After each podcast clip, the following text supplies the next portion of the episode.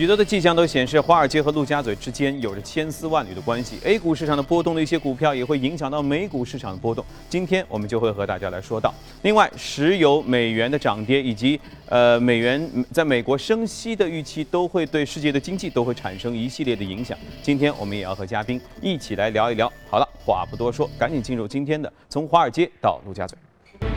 美联储周三公布了第二轮的银行压力测试的结果，否决了德意志银行和呃桑坦德银行的美国业务提出的资本分配的方案。美联储没有否决其他参加测试的大银行提出的资本方案。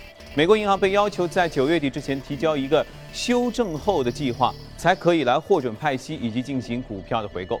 在美联储公布年度压力测试的第二轮结果之后呢，许多大银行都宣布了对股票回购以及股息派发额度的调整的决定。圣路易斯联储主席布拉德周三称，美联储在紧缩货币政策的前进进程中已经略微有一些过迟了。他指出，从当前的经济状况来看呢，继续将基准利率保持在零已经不再合理。布拉德表示，美联储必须现在或是很快就要采取行动，原因是经济状况正在继续进行进化和发展。如果不计算原油价格的话，现在美国的通胀率已经不是远低于美联储百分之二的年度目标水平。他还指出，并不需要太过于担心美元汇率大幅度上涨的问题。纳斯达克的 OMX 集团周三就宣布了，即将在多家大银行。结算银呃企业以及做市商的支持下呢，启动一个全新的能源期货市场，名为纳斯达克期货的这个项目，使得纳斯达克 OMX 公司与美国最大的两家能源期货交易所运营商洲际交易所公司以及芝加哥商品交易所集团公司展开正面的竞争。好，再转向欧洲。欧洲央行行长德拉吉周三承认，欧洲央行通过了量化宽松措施提供的额外流动性，对于欧元区的金融稳定性是具有风险的。但他强调，新的政策措施所附带的风险是受到控制的。他说，债券采购项目周一启动之后的市场反应显示，资产采购能够在欧元区内发挥作用。这个政策是非传统的，但是并不是不合常规的。他还坚称，现在的措施可以帮助欧元区国家不受到希腊局势的影响。希腊局势确实挺乱。呃，俄罗斯能源部长诺瓦克就表示，今年开始，俄罗斯的原油出口量呢，预计将会出现增长。这是因为，由于现代化进程，俄罗斯精炼厂将会削减生产量，这会导致精炼厂原油需求的减少。他表示，俄罗斯将会继续与欧佩克就石油产量的问题进行磋商。俄罗斯将于今年六月份在维也纳探讨页岩石油生产对全国石油市场的影响的问题。啊，俄罗斯加大出口，对油价是不是又会产生一个新一轮动荡的影响？嗯，难说。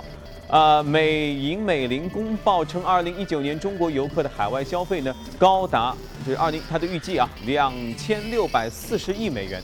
根据美银美林最新公布的分析报告称，去年一点零九亿中国人在出国期间呢，一共消费了一千六百四十亿美元。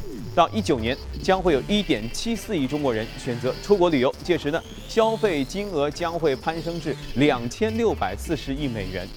这这个数字肯定让很多的老外相当的高兴啊！这个数字已经相当于芬兰这个国家整体经济的规模了，超过了希腊的经济的规模。呃，希望这是真的。这样的话，到时候的春运将会是中国人集体的到外国去买东西。好，浏览完了宏观方面数据之后，我们来看一看昨夜美股收盘之后的情况。还是一片绿色啊！道琼斯是下跌了百分之零点一六，一千呃一万七千六百三十五点三九点。纳斯达克是下跌了百分之零点二零，标准普尔指数下跌了百分之零点一九。为什么会出现这样的下跌呢？让我们先来连线我们驻纽约的记者格威尔，让他带来最新的收盘之后的报道。持人，在过去的几个交易日当中，美股并没有重要的经济数据公布，因而市场的焦点也是已经转移到下周美联储将会举行的议息会议之上。根据《华尔街日报》的报道，美联储也有可能会在下一次的会议中暗示距离加息更进一步。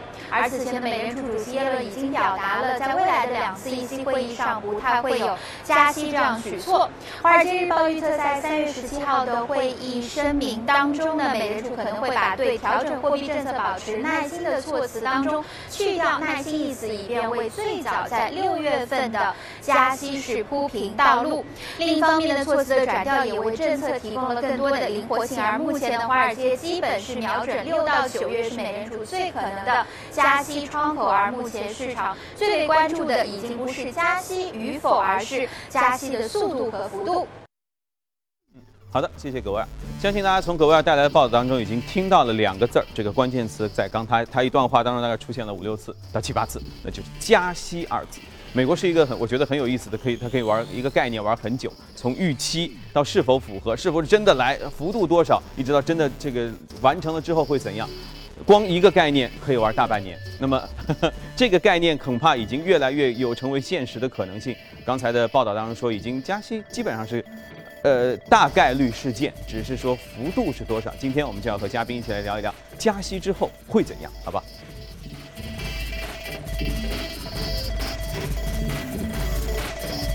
好，欢迎回来，坐在我对面的是星展银行的许哥。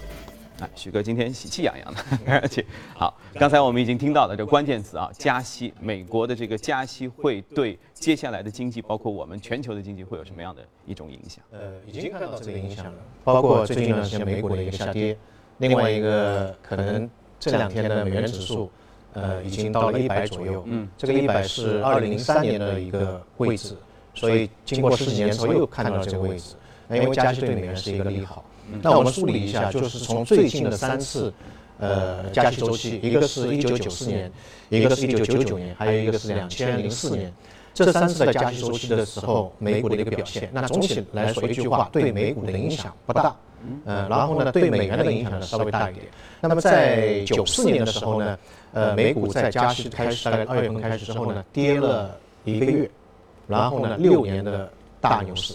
所以它是一个一个一个影响非常小的一个一个一个事情，但对美元的话呢，哎，大家要小心一点，因为呃，很多人现在可能是拿了美美元，觉得现在美元很强，但是加息之后反而对美元是一个利空。啊，当时美元是跌了十四个月，连续跌跌十四个月。嗯。那么九九年那一次呢，呃，这个美股的话，在加息之后，七月份加息之后呢，是跌了三个月。啊，同期的话，这三个月当中，美元指数也是跌的，但之后就是开始美元指数往上走了。那么最后一次，也就最近的一次，两千零四年，两千零四年就科网股泡沫之后，它突然美国经济会复苏之后，那么，呃，美联储当时格林斯潘就加了一次息，一共是加了十七次，从美元的百分之一的利率加到百分之五点二五，这个幅度非常大。但是美股只是跌了百分之啊，只是跌了一个月。啊，之后又是一个，一直到了次贷危机的之前，两千零七年的时候，才止住一个上升的一个一个脚步。那么美元指数的话呢，相对来说呢，也是仅仅是跌了六个月，啊，接近六个月。所以我们总结起来可以看到，其实加息这个事件在之前的话，对美国股市会有一个比较大的影响，但真的是加息之后，其实对美国股市的影响相对来说会短一点。嗯，但对美元的结果大家想的挺多。对对，反而我们呃去看。如果说把 A 股市场不知道是巧巧合还是怎么样，还有美元加息的事事件对 A 股市场反而是一个呃同步来说是一个利空的。第第一次、第二次、第三次就是九四年、九九年和两千零四年。这三次的话，前两次是影响六个月，就是对它利空影响六个月；最后一次是影响十二个月，就是一个利空的一个。所以他们的加息是不是故意要对中国的一个 给它下个什么 套？全球的股票什么都可以，嗯，是有是有联动的。好，来，我们首先来一起关注一下昨夜的美股个呃美股的表现，来关注一下异动美股榜。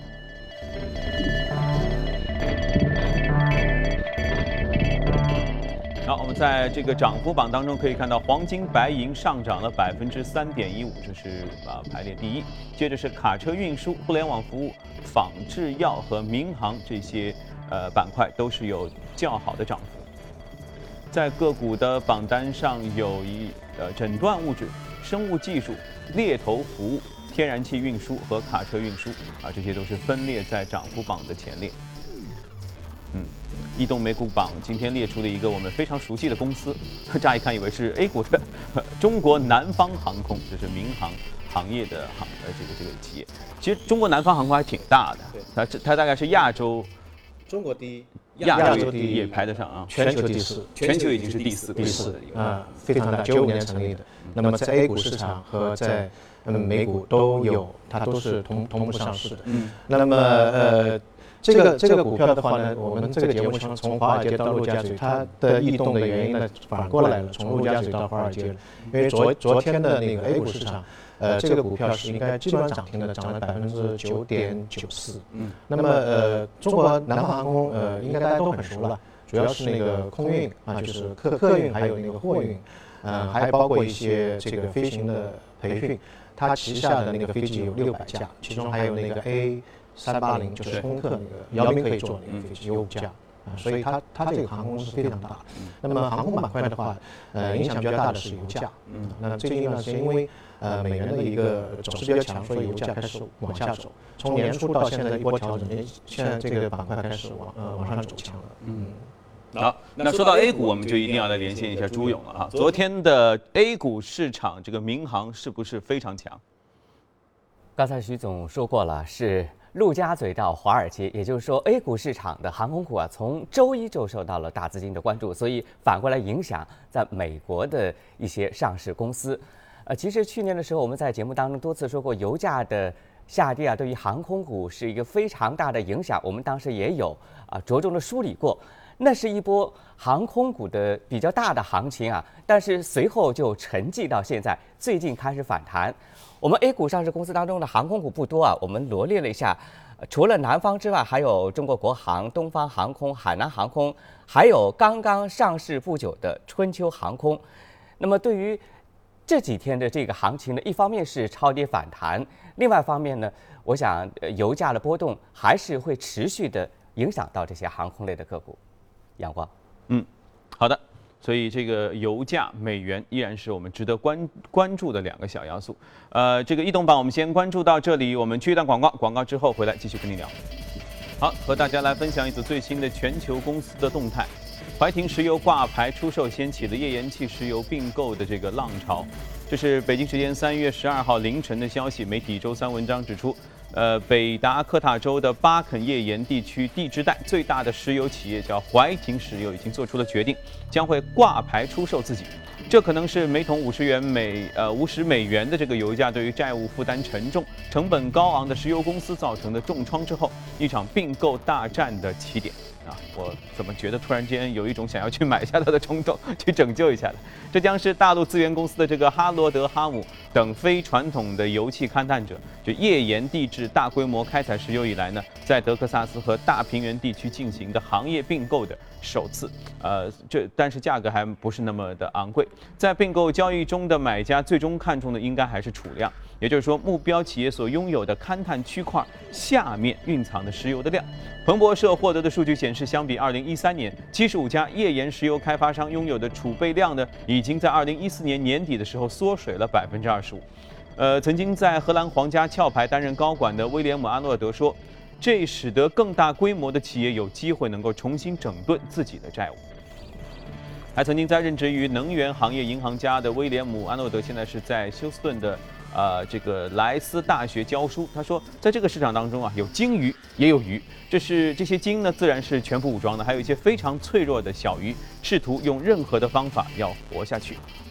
对于这个埃克森美孚和雪佛龙这样的潜在买家来说，那些债务负担是比较高，必须依赖更高的油价才能挣钱的小石油企业呢，也有可能成为收购的目标。这些公司在过去曾经经历了非常不错的时光啊，那个时光我们都都记得，嗯。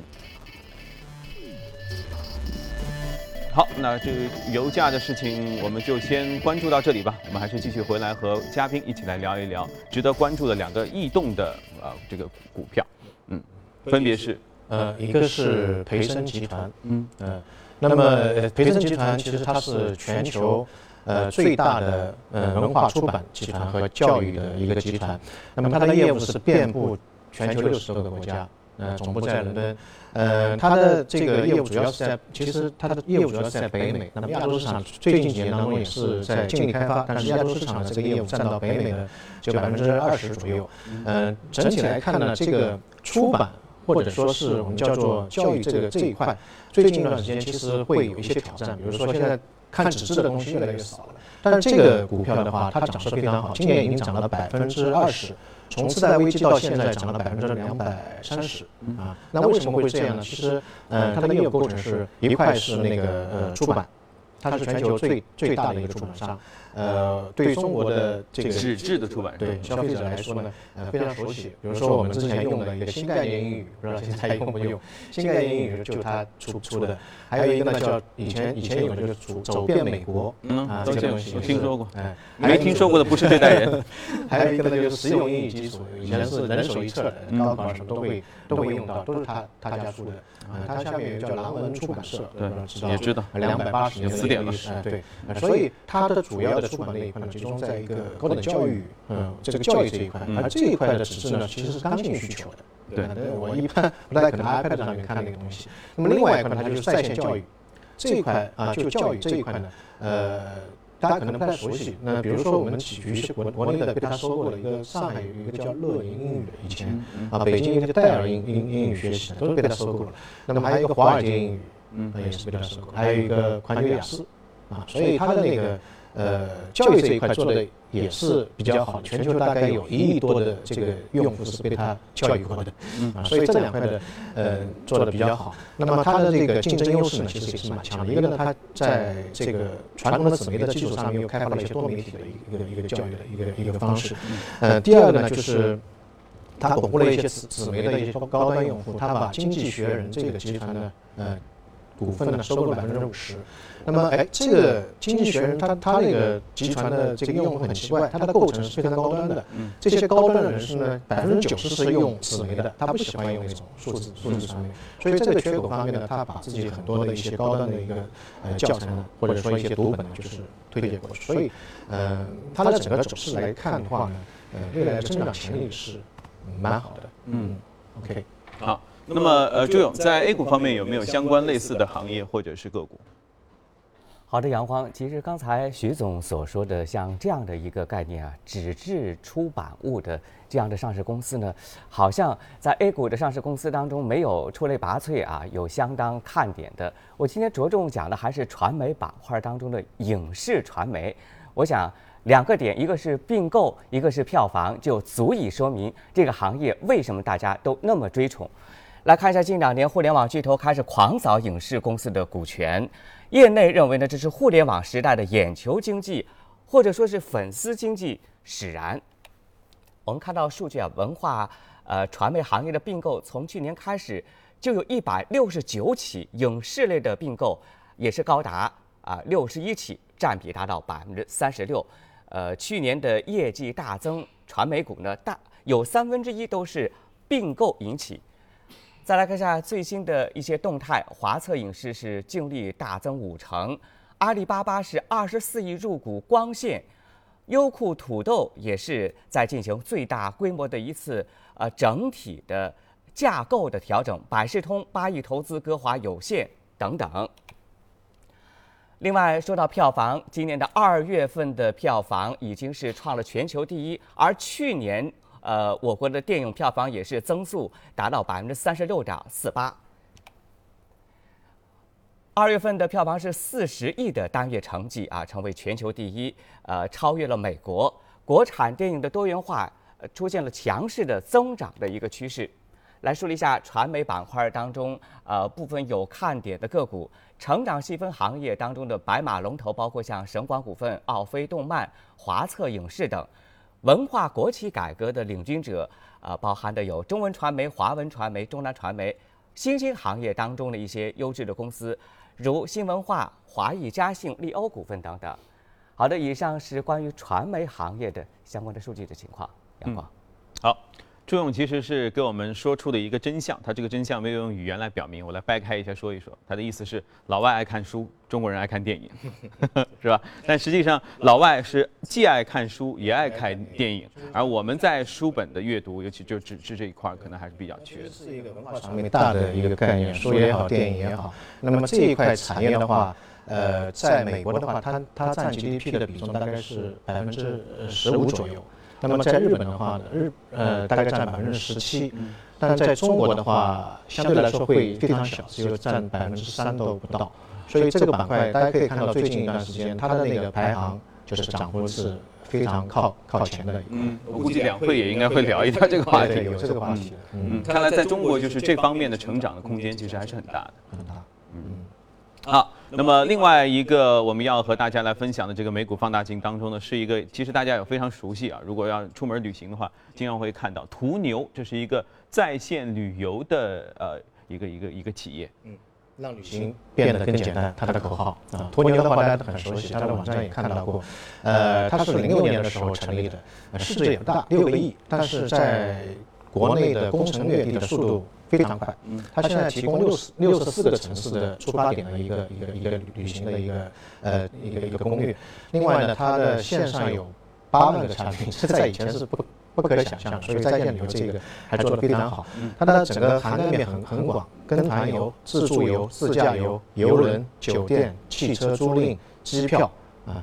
都是在这个相关的，它都有。对对。那么其实它在美股的上市时间不长，去年五月份上市的，到现在大概涨了百分之五十左右，百分之五十左右。那么去年中概股其实是冰火两重天，有一些都跌得很厉害，有些涨得很厉害。原因就在于，呃，是不是市场现在考虑一个是你在移动端口啊有没有？掌握一个主动权，或者有没有转化啊？第二个，这个商业模式是不是被市场认可？那么它是在这两两方面做的比较好的一个一个表率。那么去年的四季度，它的盈盈报的这个也是超过市场预期的，营收的话是同比增长百分之九十一。那么整个全年的话，呃，增长百分之八十一。呃，特别到四季度的话，呃，这个市场看到它的这个增速呃非常快，所以投行给它的那个定义是增长强劲，超过预期。所以它的那个增长非常非常好。那么途牛它的优势在什么地方呢？它的做的成功的地方，一个呢就是它把那个市场节奏把握的非常好。前两年的话，我们知道这个呃出国游，出国游的一个端口呢，打开端口在于马尔代夫这条线。那么它马尔代夫做的已经是非常领先的。在最近的两年当中，呃，日韩。欧美这条线它又是掌握了，做的是比较好，就找到热点。对对对，另外一个呢，就是我刚才讲的这个线上的这个业务，它现在的这个流量当中，线上业务占到百分之六十五，订单的话百分之四十五，就基本上一半是从呃线上过来。那么很多做线上做得好，线下做得不好，但现在做得非常好。去年的话，呃四季度的话有开了四十四十五家的那个线下的实体店，你你可以来来来来来订啊，所以。呃，目前来看，这个它的占到整个市场的份额已经占到百分之二十啊，市场前景呃会比较好一点啊。那么另外一个，我们去看这个板块，比如说在线在线旅游，我们之前看过很多的，呃，其实中国的这个在线旅游的呃渗透率非常低，在整个旅游的这个大的市场当中只有百分之八点五左右，百分之十都不到啊。那么整个呃旅游市场其实。呃，在一三年的话，它已经达到二点六万亿的那么那么一个市场。那么国家现在政策也是有扶持，到了二零二零年的话，整个市场可能应该达到呃五点五万亿的这个水平。所以这个市场的前景、增长前景是可以看得到的。也就是大部分人其实相对还比较传统，选择传统的那些。对，但是随着年轻人越来越多的话，这个选择在线订购这个趋势是越来越明显。对，嗯嗯，OK。那在线旅游，我相信朱勇应该也会比较熟悉吧。